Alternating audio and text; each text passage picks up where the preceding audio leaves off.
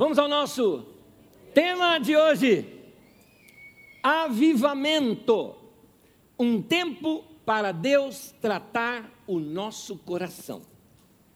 Vou explicar primeiro porque estamos usando muito essa palavra avivamento. Essa palavra não se encontra na Bíblia Sagrada. O profeta Abacuque, ele fala: Senhor, aviva a tua obra. E ele está se referindo a Uh, acho que qualquer pessoa conseguiria entender essa palavra, não é? Senhor, nós estamos mortos, precisamos de ser avivados, despertados. Estou usando também essa palavra porque atualmente há um incômodo no mundo inteiro, no mundo cristão, do mundo inteiro. Há um incômodo pedindo a Deus um avivamento. O que é um avivamento? Um tempo de uma operação maior do Espírito Santo sobre a terra, na verdade, sobre a igreja, despertando o coração da igreja, a igreja passando a ser mais parecida com Jesus, e isso causando um forte impacto no mundo. Períodos na história da igreja, avivamento não é uma doutrina bíblica, é uma doutrina da história da igreja porque ao longo da história da igreja, diversos avivamentos aconteceram, fazendo a igreja crescer, se expandir, tocar muitas pessoas. Algumas situações, como por exemplo, uh, nos avivamentos de. Eu, eu, geralmente a gente cita os avivamentos pelos, pelos que mais se destacaram na pregação, não é? é? Os primeiros que despertaram a igreja com pregações, como por exemplo, John Wesley e George Whitfield na, na Inglaterra aquilo, principalmente o movimento de John Wesley, que gerou a chamada Igreja Metodista, foi algo que uh, varreu a Inglaterra de tal maneira que, se você se lembra da Revolução Industrial, durante a Revolução Industrial havia muito massacre sobre o povo. Crianças trabalhando 14 horas de trabalho por dia. Eram é, muitos filmes você já deve ter visto de mulheres que eram assim oprimidas durante esse tempo da Revolução Industrial. A Inglaterra iria passar provavelmente por uma revolução como foi a da Revolução Francesa. Tem o seu lado bom da Revolução Francesa, mas agora deixa eu falar do lado ruim dela. Matou muito de gente, é, cortou a cabeça do rei, e aquela coisa sangrenta, muitas guerras internas.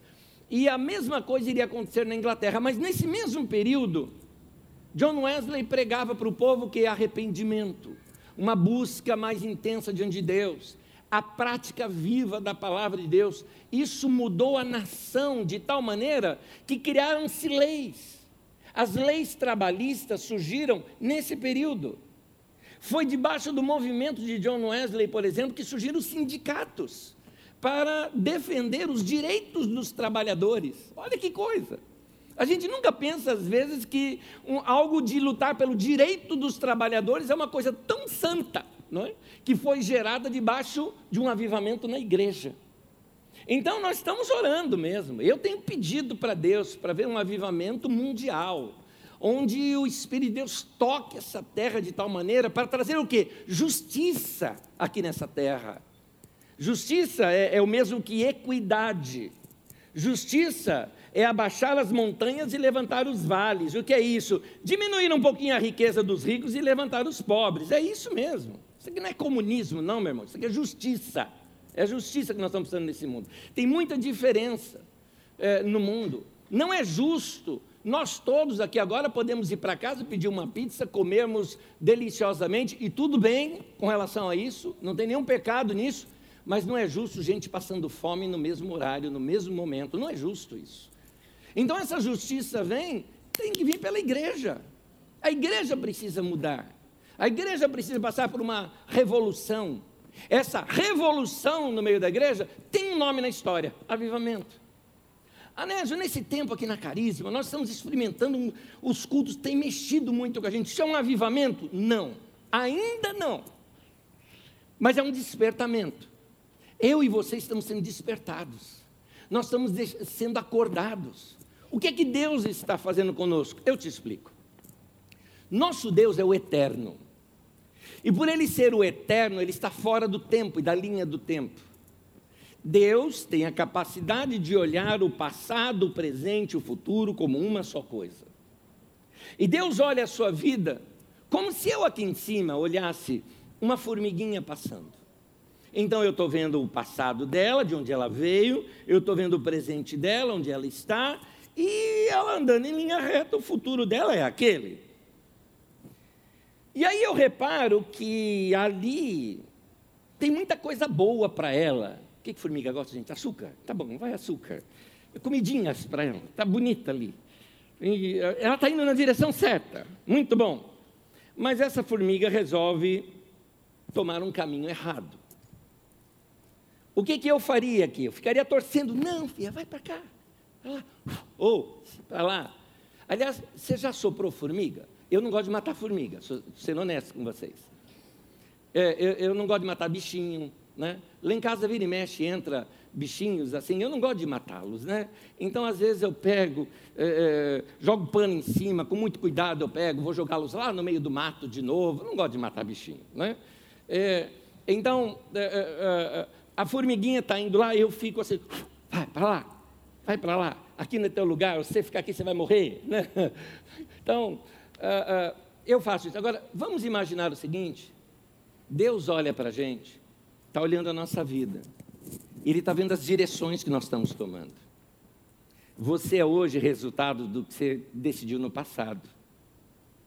E você, o seu futuro não está predestinado. Vai ser assim e acabou. Uh -uh. É você que vai decidir o seu futuro com as suas decisões que você toma no presente. E Deus respeita as suas decisões.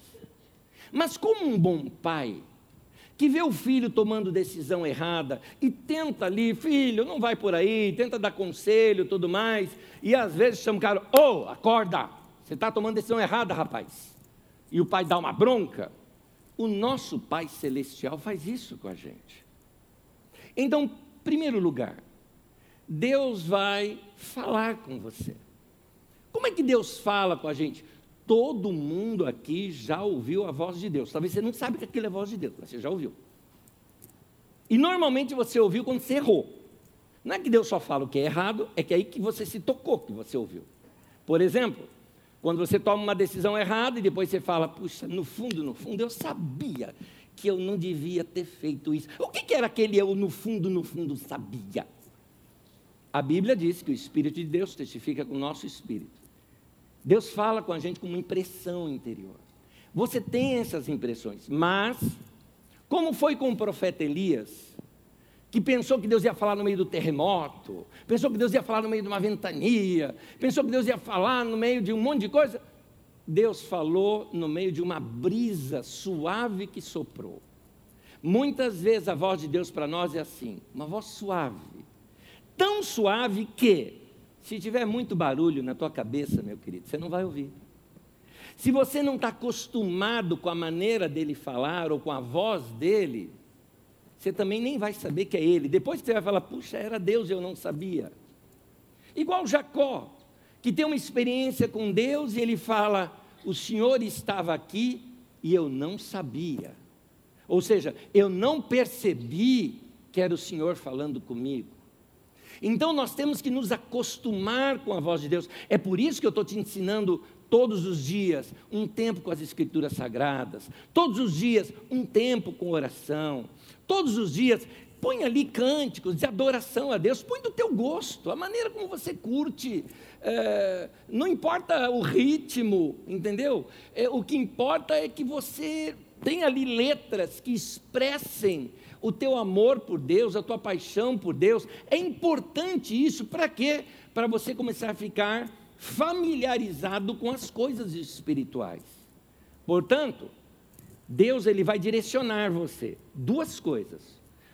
Ou ele vai querer tirar algo de você, ou seja, querer que você entregue algo. Por exemplo, filho, com esse orgulho todo, você não vai chegar lá. Esse orgulho está, ó, te levando para outro caminho. Baixa a bola, filho. Baixa a bola. Você está errado. Você está errada. Deus talvez esteja falando assim com você. Vontade de vingança, né? Você quer torcer o pescoço do teu ex. Deus vai te falar, eu te entendo. Mas não é bom isso para você. É melhor você perdoar.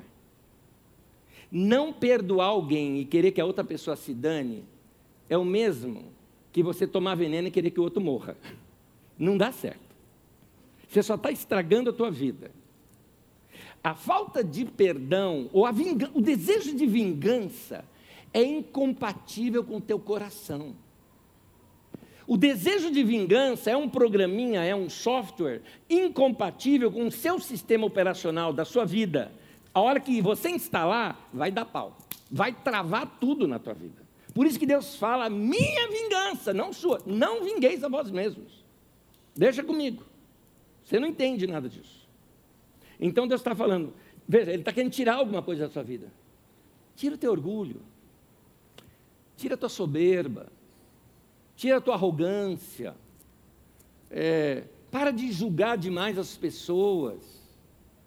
É, Deus está tratando com você, tirando algo. Ou, ou, essa voz de Deus pode estar querendo colocar algo na tua vida. Mais ou menos assim, filho, você vai passar por ali, você vai precisar trocar de sapato que aquele ali não dá não. Você vai pegar neve e tudo mais, então pega umas botinas aqui melhor. O que, que é isso na prática? Na prática seria, filho, filha, vai ter um tempo maior de oração? Você está precisando? Porque você vai passar um negócio lá adiante, se você não tiver uma vida de oração, você não atravessa, não. Ou talvez, coisas até do nosso dia a dia. Filho, filha, estou querendo te abençoar tanto ali, mas o teu currículo não é compatível. Dá para estudar um pouquinho mais? É, estudar, faculdade, vai lá, fazer, crescer, de três, quatro aninhos e tal. Porque é daqui a uns oito anos ainda que eu vou fazer isso aqui com você. Mas quando chegar lá, você tem que estar preparado.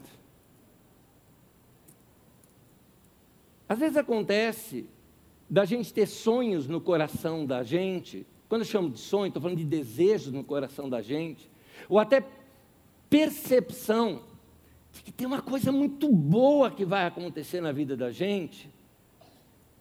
Aquilo é mais ou menos como se Deus colocasse uma sementinha do que está lá. Só que aí Ele vai te pedir algo.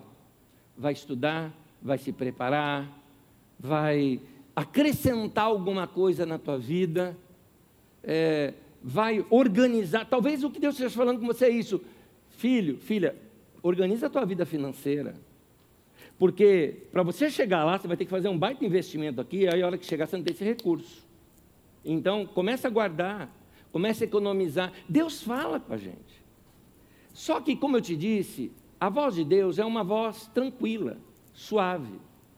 Uma voz que, como eu digo, não é uma voz que você ouve, é uma voz que você sabe. Você sente paz. Como Pedro mesmo diz assim: busque a paz e siga. Seja a paz o árbitro do vosso coração, diz em outro texto. Então você vai seguindo a paz de Deus e o caminho vai dando certo. Segue isso. Perdeu a paz? Para. Você errou o caminho em algum ponto. Igual quando você brincava de cabra cega quando era criança, né? Quente ou frio, quente ou frio. Então, esfriou, para. Tem que ir para o lugar certo. Mas, aí vem o segundo. Eu falei que são dois. Uma maneira de Deus falar é essa. E a segunda? A segunda não é muito legal, não.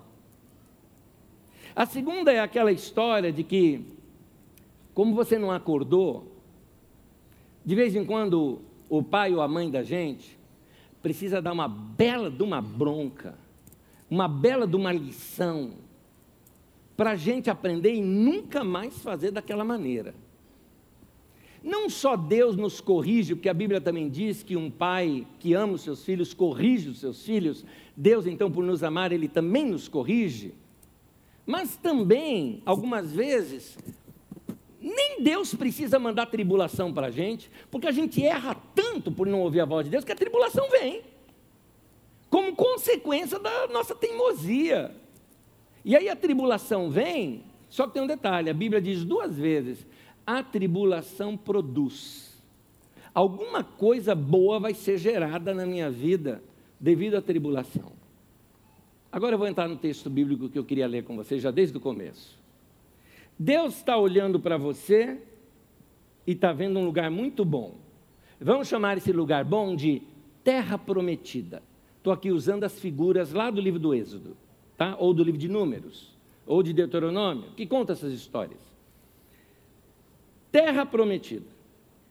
Vamos chamar a nossa vida ruim, o mundão, aquela vida longe de Deus, de Egito, que o povo de Israel estava é, é, quase, vamos chamar assim, preso no Egito, ou trabalhando como escravo no Egito, e Deus disse para eles uma terra prometida. Entre o Egito e a terra prometida, o que é que tem no meio? Um deserto. E aquele povo não estava fácil e levou 40 anos de tratamento para o povo poder entrar na terra prometida. Se eles fossem direto para a terra prometida, eles não conheciam outro estilo de vida senão o do Egito. Eles iam reproduzir lá na terra prometida o mesmo sistema do Egito, opressor e tudo mais, iam governar uns sobre os outros, iam criar escravos. Então Deus precisava morrer aquilo na vida deles, matar aquilo na vida deles, mas levou 40 anos de tratamento. Bom, vamos lá para o quadragésimo ano. Lá no quadragésimo ano, quando eles já vão entrar na terra prometida, está ali num alto monte Moisés, que está se despedindo deles e deixa ali um grande discurso para eles, e orientando como seria a vida na terra prometida, ele já começa a dizer: agora vocês estão indo para o bem bom. Tem muita coisa boa ali, mas eu preciso alertar vocês que até o bom na tua vida vai ser uma tentação, uma tentação de você esquecer do teu Deus. Vamos ler o texto? Vamos lá.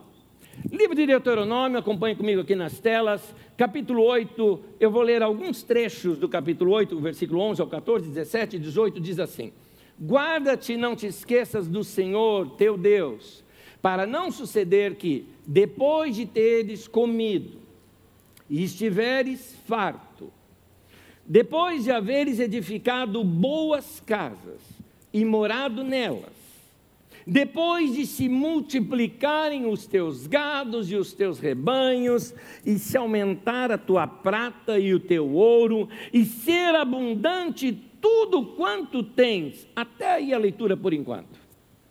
Note que Deus aqui está prometendo para esse povo uma abundância. E essa abundância é física mesmo, terrena. Eu sei que eu vou para o céu, e o céu é um lindo lugar, maravilhoso, tudo mais. Eu não sei como é que é lá, mas deve ser muito bom, porque Deus fala que é bom e eu acredito que é bom, porque ninguém que foi lá voltou para contar. Então, eu só sei do que Jesus me deixa e do que os apóstolos deixaram, das impressões sobre o céu. Vai ser muito bom. É festa surpresa. Não se estraga, não tem spoiler. Né? Mas, é, não é porque eu vou para o céu que eu tenho que viver uma miséria aqui. Eu posso viver uma vida boa aqui. Porque o nosso Deus, diz a Bíblia, que Ele é dono do ouro e da prata. O nosso Deus pode colocar riquezas nas nossas mãos. Ele está dizendo isso aqui no texto. Ele nem está mais falando assim, ó, vão lá que vou, um dia vocês podem. Não, ele já está afirmando: olha, depois que vocês já tiveram gados, rebanho, ouro, prata, depois que vocês já tiveram boas casas e morado nelas, está vendo? Deus está dizendo: é isso que eu tenho lá para você. Eu tenho uma abundância para você. É tudo isso que eu tenho para você. E Deus está dizendo: vou te dar. Vou te dar tudo isso.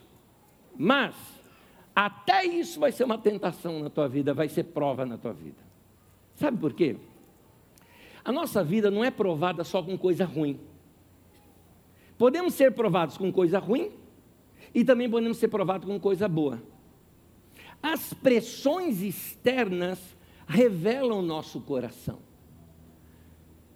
O problema é que a gente muitas vezes não conhece o nosso coração. Nosso coração é enganoso. Tem coisa ruim em mim, em você, que talvez a gente nem saiba que tem. Então, uma pressão externa vai revelar o que tem dentro do coração. Um rapaz, por exemplo, está pregando um prego numa parede ali, batendo, ele se distrai e lasca-lhe o dedão. Pá! Na hora de dentro dele sai aquele palavrão assim. Nabucodonosor. Palavrão de pastor. Me diz uma coisa: foi a martelada que gerou aquele palavrão dentro dele? Não a boca fala do que o coração está cheio. ele já tem é, uma linguagem ruim, ele já tem tudo isso dentro de si, ele já tem uma cultura dentro de si, e aí aquela pressão externa revelou o que estava dentro do coração. Muito bem, vamos lá. A pressão externa pode ser algo ruim. Antigamente a gente falava que a pandemia, é, nós estávamos bem românticos na pandemia, né? Aquele romantismo todo, gente cantando na varanda, aquela coisa toda. Vamos sair todos melhores da pandemia. Saímos melhores mesmo? Eu também acho que não, eu achei que era invenção minha. Mas tem muita gente maluca que a pandemia parece que aflorou. Gente maluca, gente saindo por aí com arma matando um monte de gente. Gente brigando por qualquer coisa. Qualquer assunto é motivo de briga. Então, a, a, a pressão externa revelou o coração. Lembra-se bem no comecinho da pandemia, quando saiu boatos de que iria faltar comida é, e algumas pessoas correram para o mercado e, e começaram a brigar, briga mesmo, tomando coisa do carrinho do outro para comprar. Só um parênteses aqui que, eu, que essa não aguenta, essa não aguenta. Por quê? Cá entre nós. Vai ter uma pandemia. Ah, essa era as fofocas, era as fake news, lembra? Vai faltar tudo no mercado. Qual é o produto que o povo mais pegou? Papel higiênico.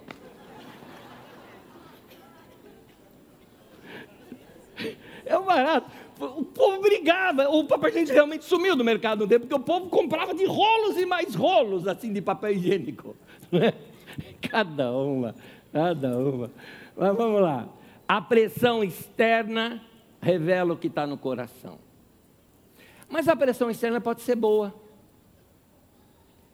A Bíblia ensina isso quando fala do pecado de Sodoma.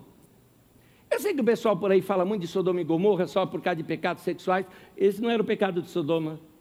Isso aí foi consequência. A Bíblia fala qual foi o pecado de Sodoma.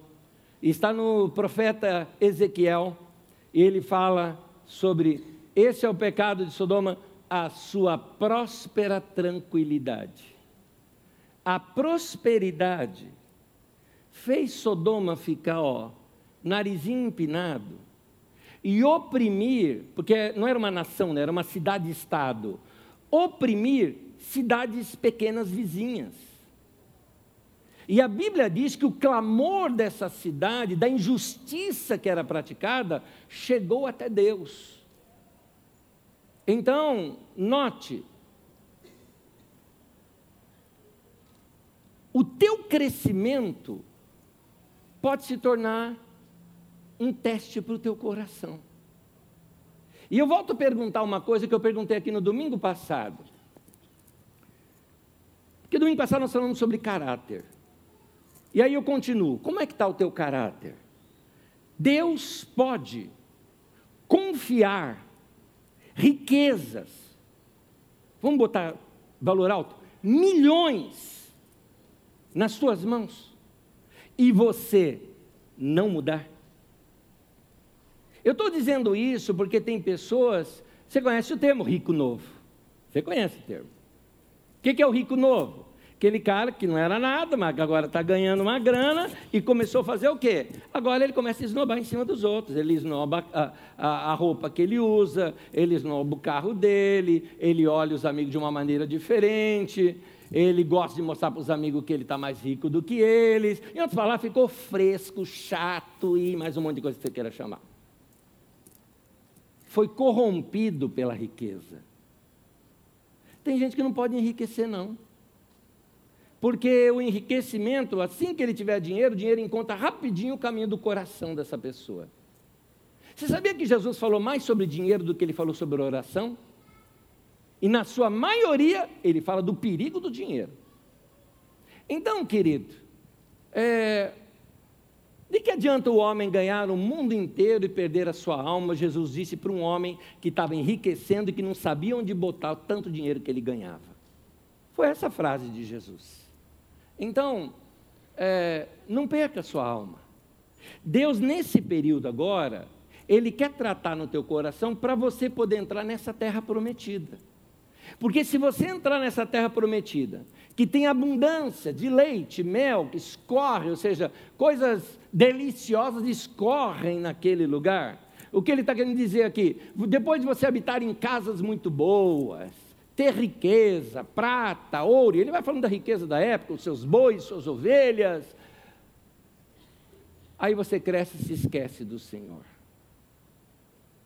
Você eh, cresce e se esquece dos mandamentos do Senhor. Nós temos uma grande comissão dada por Deus para nós: ide por todo mundo e pregar o evangelho a toda criatura.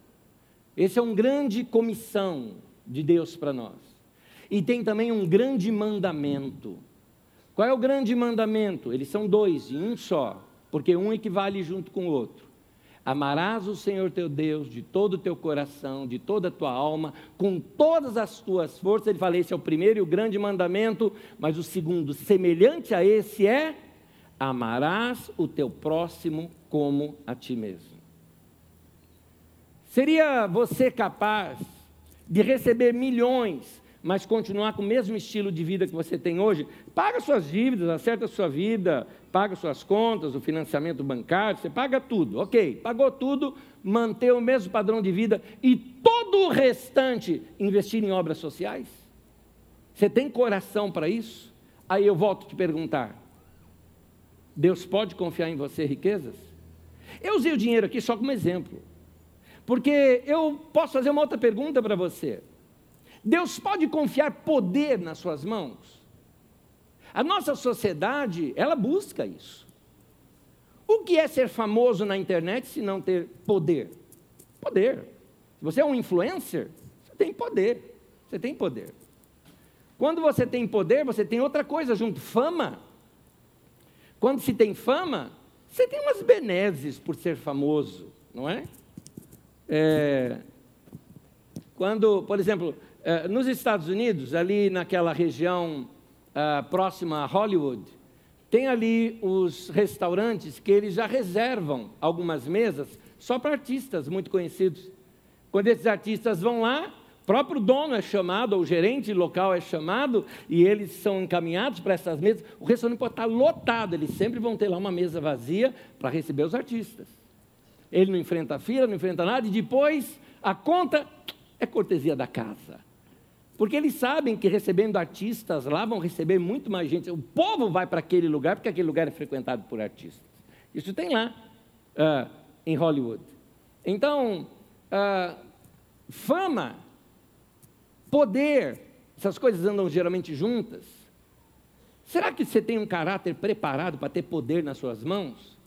Ou quando você tiver poder nas suas mãos, você vai esganar alguém? Eu estou falando poder do seguinte sentido. Você foi humilhado pelo teu chefe, você foi escorraçado pelo teu chefe, ele te perseguiu até que você não aguentou mais, ele ainda te manda embora ou inventou uma coisa para te mandar sem direito. Só que um dia você fica milionário, vai lá e compra aquela empresa. E aí você é chefe do teu chefe. Como é que vai ser o seu comportamento? Tem um homem na Bíblia que teve um comportamento interessante, chama-se José, ou conhecido como José do Egito.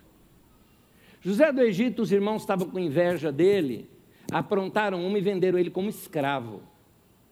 Como escravo, esse homem começou a trabalhar num lugar, cresceu dentro daquele lugar, e aí o dono daquele, daquela grande fazenda, daquele grande empreendimento, colocou ele até em uma posição até de liderança ali. O que, que aconteceu? A mulher do cara cresceu os olhos para cima dele. E aí tentou seduzi-lo. E ele fugiu daquilo, não querendo desonrar o seu patrão. A mulher inventa uma mentira, sai gritando, dizendo que ele que quis agarrá-la. Ninguém acreditou nele. O cara vai para o calabouço, vai pior ainda, vai para o fundo do buraco. Porque o cara era um dos chefes de exército. Mandou o cara para o fundo do buraco. Lá no fundo do buraco, está lá no calabouço, Dois homens têm sonhos, ele interpreta os sonhos daqueles caras. Um morreu, o outro sobreviveu, esse era os sonhos deles. E esse que sobreviveu era muito próximo do faraó do Egito. Aí o faraó tem um sonho. E esse sonho ninguém conseguia revelar. Esse homem lembrou, falou: pera um pouquinho, uns dois anos depois, tem um cara lá que revelou um sonho meu. Chama ele, o faraó. O faraó mandou chamar o José. José interpreta o sonho de faraó, aquele da vacas gordas, da vaca magra, que você já ouviu falar.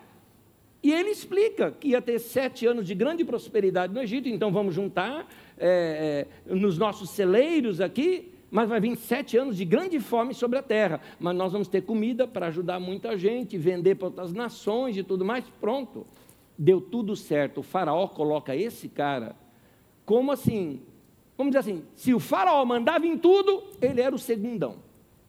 Então, era o chefe de governo do faraó. Vamos colocar dessa maneira para a gente entender na nossa linguagem. Ele tinha o poder nas mãos agora. O que, que acontece? Tem fome lá na terra de onde ele veio. E quem vem buscar comida? Os irmãos dele, aquele bando de traíra. O que ele faz? Resumindo a história, ele os perdoa. Não só isso, fala: tem riqueza aqui, eu tenho terras nesse lugar, fica aqui nas minhas terras. Aqui dá para vocês plantarem, cuidarem dos rebanhos, criarem seus filhos. E ele dá o melhor para os seus irmãos que foram os traíras dele. Eu fico pensando, e se ele voltasse lá na fazenda do Potifar com aquela mulher sem vergonha, hein? Ele não poderia dar uma torcidinha naquele pescoço? Podia, mas não fez. Nem narra isso mais. Porque quem perdoa, segue a vida. Não vai ficar olhando para trás. Deus pode confiar poder nas suas mãos. Deus pode confiar fama nas suas mãos. Você vai mudar muito o seu estilo de vida é, se Deus promover você, ou você vai continuar sendo uma pessoa de coração simples, ajudando quem precisa e tendo um coração cada vez maior para ajudar pessoas? Essa é uma boa pergunta para nós. E é isso que Deus pergunta para o povo nesse texto, que eu volto vê-lo aqui com vocês. Deuteronômio 8, e eu parei a leitura.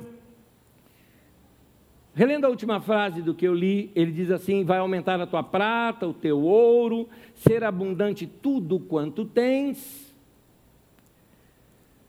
Ele diz assim: Guarda-te para que não se eleve o teu coração e te esqueças do Senhor, o teu Deus, que te tirou da terra do Egito, da casa da servidão e te conduziu por aquele grande e terrível deserto. Não digas, pois, no teu coração, a minha força e o, meu, e o poder do meu braço me adquiriram essas riquezas. Não, não, não, não.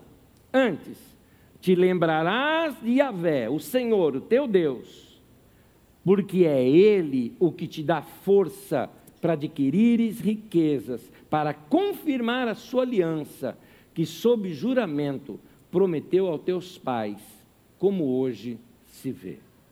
É isso. Deus, sabendo que Ele tem algo muito bom para nós, nesse tempo, Ele quer tratar no nosso coração. É por isso que eu estou dizendo: avivamento, para nós, vai ser assim: um tempo para Deus tratar o nosso coração. Para a gente experimentar o melhor de Deus na nossa vida, deixa Deus tratar. Vamos para a lista? Perdoe.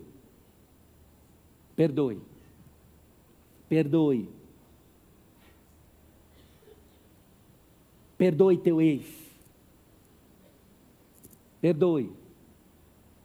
Delete aquele perfil falso que você criou. Só para stalkear a sua ex ou seu ex. Você não precisa disso. Quando você faz isso, você põe uma âncora no passado. Deus fala, corre para lá, você vai correr, é, é igual desenho, sabe? O suspensório está preso. É assim que fica. Perdoe, perdoe. Acerte teu coração. Deixa Deus quebrantar você. O que é isso? Deixa Deus quebrar essa dureza do coração. Deixa Deus fazer isso. Deixa Deus amolecer esse coração. Lembra da profecia do profeta? Vou tirar o coração de pedra, colocar um coração de carne. É um coração perdoador, que segue a vida. Deixa Deus cuidar de você da maneira dele. Perdoe. Tira de você tudo aquilo que você perceber que não se parece com Jesus. Uma boa pergunta para você se fazer todas as vezes. Você vai tomar uma decisão, se Jesus vivesse no meu tempo, ele faria isso? Eu não estou dizendo que eu, tenho, que eu tenho poderes para imitar Jesus do jeito que ele era. Ele era fantástico, eu não vou chegar aos pés dele nesse sentido, mas estou falando de caráter. Que o meu caráter e o teu caráter seja mais parecido com o de Jesus. Vamos amar como ele amou, perdoar como ele perdoou, servir como ele serviu, tratar as pessoas que muitas vezes estão servindo você tratá-las com dignidade, reconhecendo que elas são maiores do que você. Que seja assim na minha vida e na tua vida. Amém. Deixa Deus tratar, como disse a letra do cântico, que nós oramos cantando aqui. Dá-me um coração igual ao teu, Senhor, não é? Ensina-me a amar o meu irmão, perdoar com o teu perdão. Você cantou isso aqui. Que não seja da boca para fora e deixa Deus fazer essa história na tua vida. Amém? Eu quero terminar e convido você a ficar em pé juntamente comigo, por favor. Esse é um tempo para Deus tratar na nossa vida. Lembre-se, ou para tirar alguma coisa, ou para colocar alguma coisa. Portanto, eu vou convidar você a fazer uma oração aqui. E essa oração ela completa uma frase que eu citei aqui no domingo passado, que um pregador disse assim: O mundo ainda está para ver o que Deus pode fazer com um homem ou uma mulher que se coloque 100% em suas mãos. Eu diria: a tua família e os teus amigos estão para ver. O que é um homem ou uma mulher que simplesmente se rendeu diante do Senhor? O que é estar rendido? Levantar as mãos e falar: faz o que o Senhor quiser fazer. E é essa oração que eu te desafio hoje a fazer. A chegar para Deus hoje e falar: Senhor, faz o que o Senhor quiser fazer na minha vida. E eu vou te dizer mais: não tenha medo de fazer esse tipo de oração. Ah, mas Deus vai tirar da minha vida. Deus só tira coisa ruim. Coisa boa Ele não vai tirar da tua vida. Ele só vai tirar coisa ruim. Mas você só pensa em tirar, né? E se Deus quer depositar algo bom na tua vida? Você tem que estar com o mesmo coração aberto. Então você vai chegar para o teu Deus agora e vai falar isso para Ele. Vai falar, Deus, eu ouvi lá o Anésio falando. E eu acreditei que isso é uma palavra do Senhor para mim. Faz o que o Senhor quiser fazer na minha vida. Chega para Deus e fala, não tenho resistência. Leva o que o Senhor quiser levar. Faça o que o Senhor quiser fazer. Vamos orar dessa maneira? Esse é o momento de orar. Já já eu oro com você. Ora você. Ora você.